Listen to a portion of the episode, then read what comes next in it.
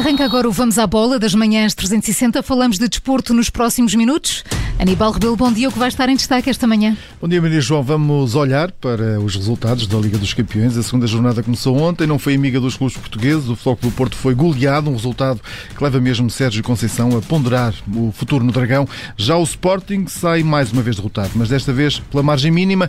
Ruben Amorim volta a falar em falta de experiência. Hoje é a vez do Benfica entrar em campo. Jorge Jesus não espera um jogo fácil. Do outro lado está um Barcelona que não está a ter um bom início de época e que vem de uma derrota com o Bayern Munique e procura aqui na luz a primeira vitória. Aníbal Rebelo, começamos então este Vamos à Bola com o Benfica, que tenta hoje a primeira vitória sobre o Barcelona em 60 anos. Um jogo que Jorge Jesus eh, apelida de não ser fácil. A equipa catalã está mais fraca, sem Leo Messi, mas eh, também não tem dúvidas o treinador do Benfica. O Barcelona continua a ser uma das equipas mais fortes da Europa. Hoje a gente olha para o Barcelona achando que este Barcelona não é tão forte eh, por causa do Messi, eh, porque o Messi não está e portanto não é não é não é verdade não tens Messi não estás tão forte. Isso ninguém tem dúvidas eu não tenho nenhumas dúvidas disso não é? Agora o Barcelona não deixa de ser uma equipa muito forte e não deixa de ser uma equipa que tem como ambição ganhar esta Champions o Benfica, que está num bom momento de forma, tem sete triunfos em sete jornadas da Primeira Liga, um ambiente bem diferente daquele que se vive em Barcelona, a equipa que nesta altura está em sexto lugar na Liga Espanhola, mas em termos de derrotas só tem uma e foi na Liga dos Campeões. Eu fiz já três jogos contra o Barcelona, salvo erro. Dois do Benfica e outro no rival onde eu estava. Uh, e um desses jogos também o Messi não jogou, portanto já lá estava. Foi em Barcelona no jogo que empatamos 0 a 0. Uh, eh, o Barcelona este ano só perdeu um jogo, só perdeu para o Bayern de Munique, mais nada. Um dos momentos fortes da equipa do Barcelona uh, é, o, é o ataque posicional em qualquer fase uh, do campo, não é? E começando pela sua zona de construção, é uma equipa que sai para o jogo uh, no risco, porque acredita na qualidade individual dos seus jogadores, acredita no bom posicionamento que tem. E há adversários que uns procuram uh, pressionar, outros procuram jogar mais, uh, deixando a equipa do Barcelona ser a jogar. Uh, nós temos uma forma de pensar o jogo. Para nós jogar com o Barcelona ou ter jogado em Guimarães é igual, é assim que vamos fazer.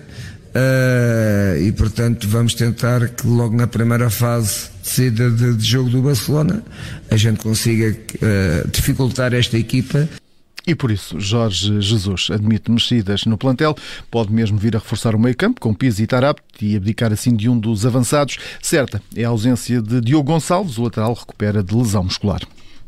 Do lado do Barcelona, o treinador afirma que o Benfica é um clube forte e por isso está à espera de um bom jogo esta noite. Ronald Koeman, que até já orientou os encarnados, foi na época 2005-2006. Ora, o holandês quer conhecer, eh, quer conhecer agora o sabor da vitória na Liga dos Campeões, eh, depois da estreia na competição com uma derrota por 3-0 frente ao Bayern Munique, mas não espera também ele facilidades na luz.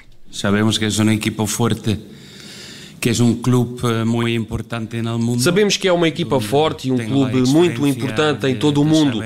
Tenho a experiência de saber o quão grande é o Benfica. Vai ser um jogo bonito e precisamos de um bom resultado. Vai ser uma partida interessante, porque são duas equipas com um estilo próprio e jogam para ganhar. Acho que podemos esperar um jogo interessante y, y, juegan para ganar el partido, entonces yo creo que podemos esperar un partido interesante. Ronaldo Koeman realça ainda a capacidade do Benfica em contra-ataque e a experiência de jogadores como Otamendi e também a eficácia de Yaremchuk. Benfica-Barcelona, jogo marcado para as 8 da noite, com relato, claro, aqui na Rádio Observador. O especial de desporto começa às 7 e meia da tarde. Ainda no Benfica, Aníbal Rebelo está resolvida a situação de mais um jogador que não fazia parte dos planos de Jorge Jesus. Gabriel, que vai jogar para o Algarrafa até ao final da temporada por empréstimo do Benfica. O anúncio foi feito pelo Clube da Luz. Ora, o médio de 28 anos ruma assim ao emblema de Doha, depois de não ter conseguido encontrar um novo desafio até ao fecho do mercado europeu. As águias não esclarecem se há opção de compra ou se houve valores envolvidos neste negócio. Gabriel não contava para Jorge Jesus, sendo que ainda não tinha participado em qualquer um dos jogos na presente temporada e recebeu agora, eh, recentemente, aliás, a ordem do Benfica para treinar com a equipa B. E nesta segunda jornada da fase de grupos da Liga dos Campeões, destaque para a goleada sofrida pelo Futebol Clube do Porto. Uma derrota pesada frente ao Liverpool 5-1 no estádio do Dragão, com Sérgio Conceição a deixar essa indicação de que depois daquilo que aconteceu em campo, vai agora falar com Pinto da Costa, deixando antever que pode mesmo colocar o lugar à disposição do presidente do Futebol Clube Porto. Eu acho que foi, foi muito mal. Uh, Senti-me envergonhado.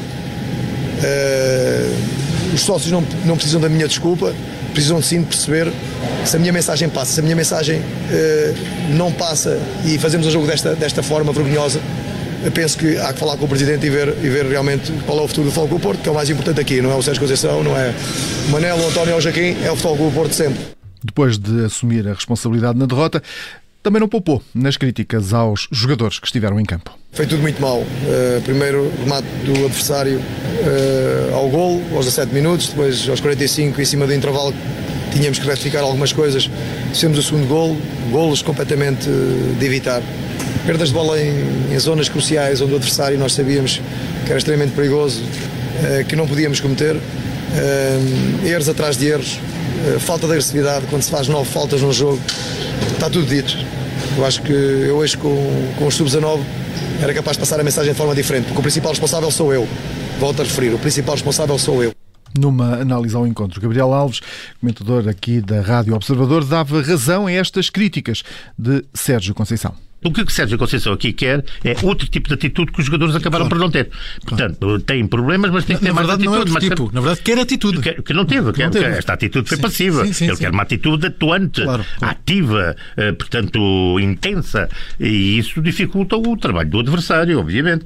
Eh, pode não dar para ganhar, mas dá pelo menos para não deixar o adversário mandar por ali. Sim. Porque foi o que o adversário veio aqui fazer, acabou por fazer um treino para o seu jogo de fim de semana, uh, portanto, na Premier League. Esta aqui é, é a verdade e isso é preciso ter em atenção, é preciso frisá-lo e Sérgio Conceição, para mim, isto é Mas bem. No final da partida, Jurgen Klopp, treinador do Liverpool, assumiu que os Dragões tiveram vários erros graves nesta partida, mas explicou que essas más abordagens eh, só apareceram porque os jogadores ingleses as forçaram. Ora, e assume também eh, que não esperava uma vitória tão alargada. Entende que os problemas com as lesões no plantel dos Dragões também foram causa deste mau resultado.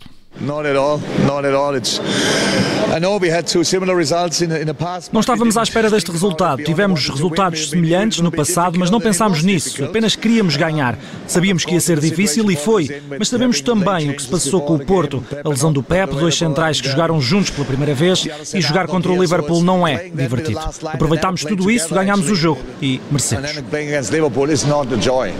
We used that and we won the game. We deserved it.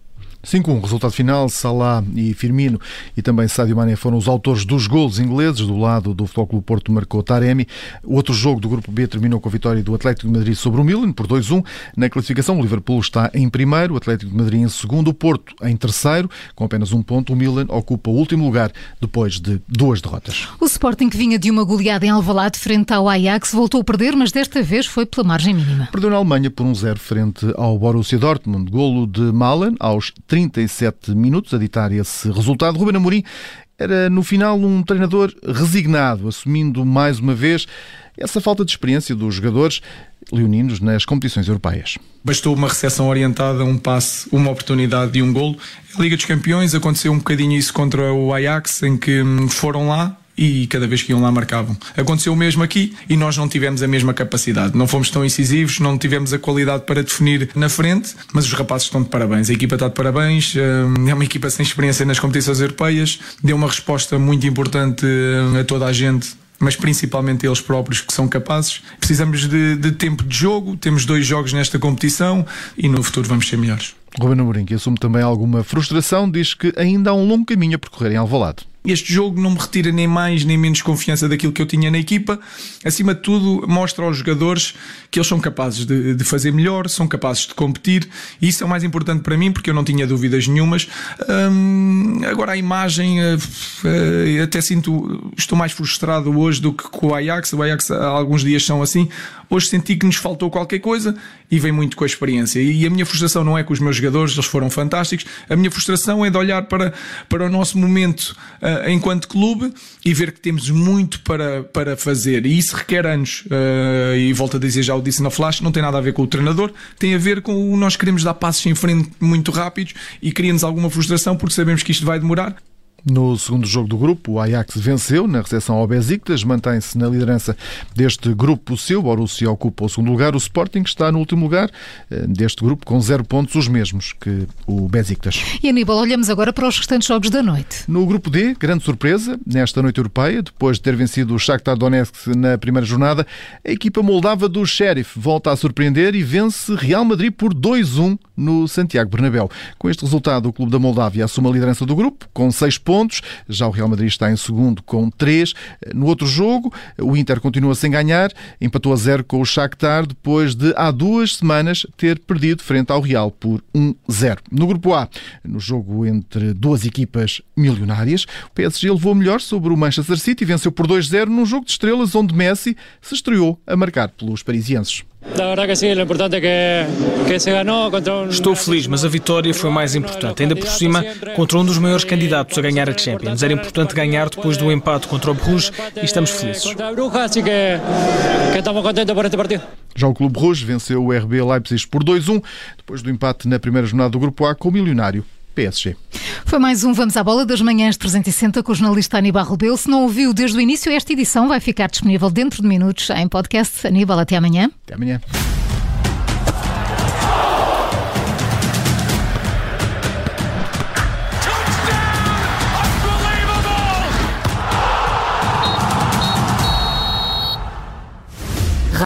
Obrigada por ter ouvido este podcast. Se gostou, pode subscrevê-lo, pode partilhá-lo e também pode ouvir a Rádio Observador online em 98.7 em Lisboa e em 98.4 no Porto.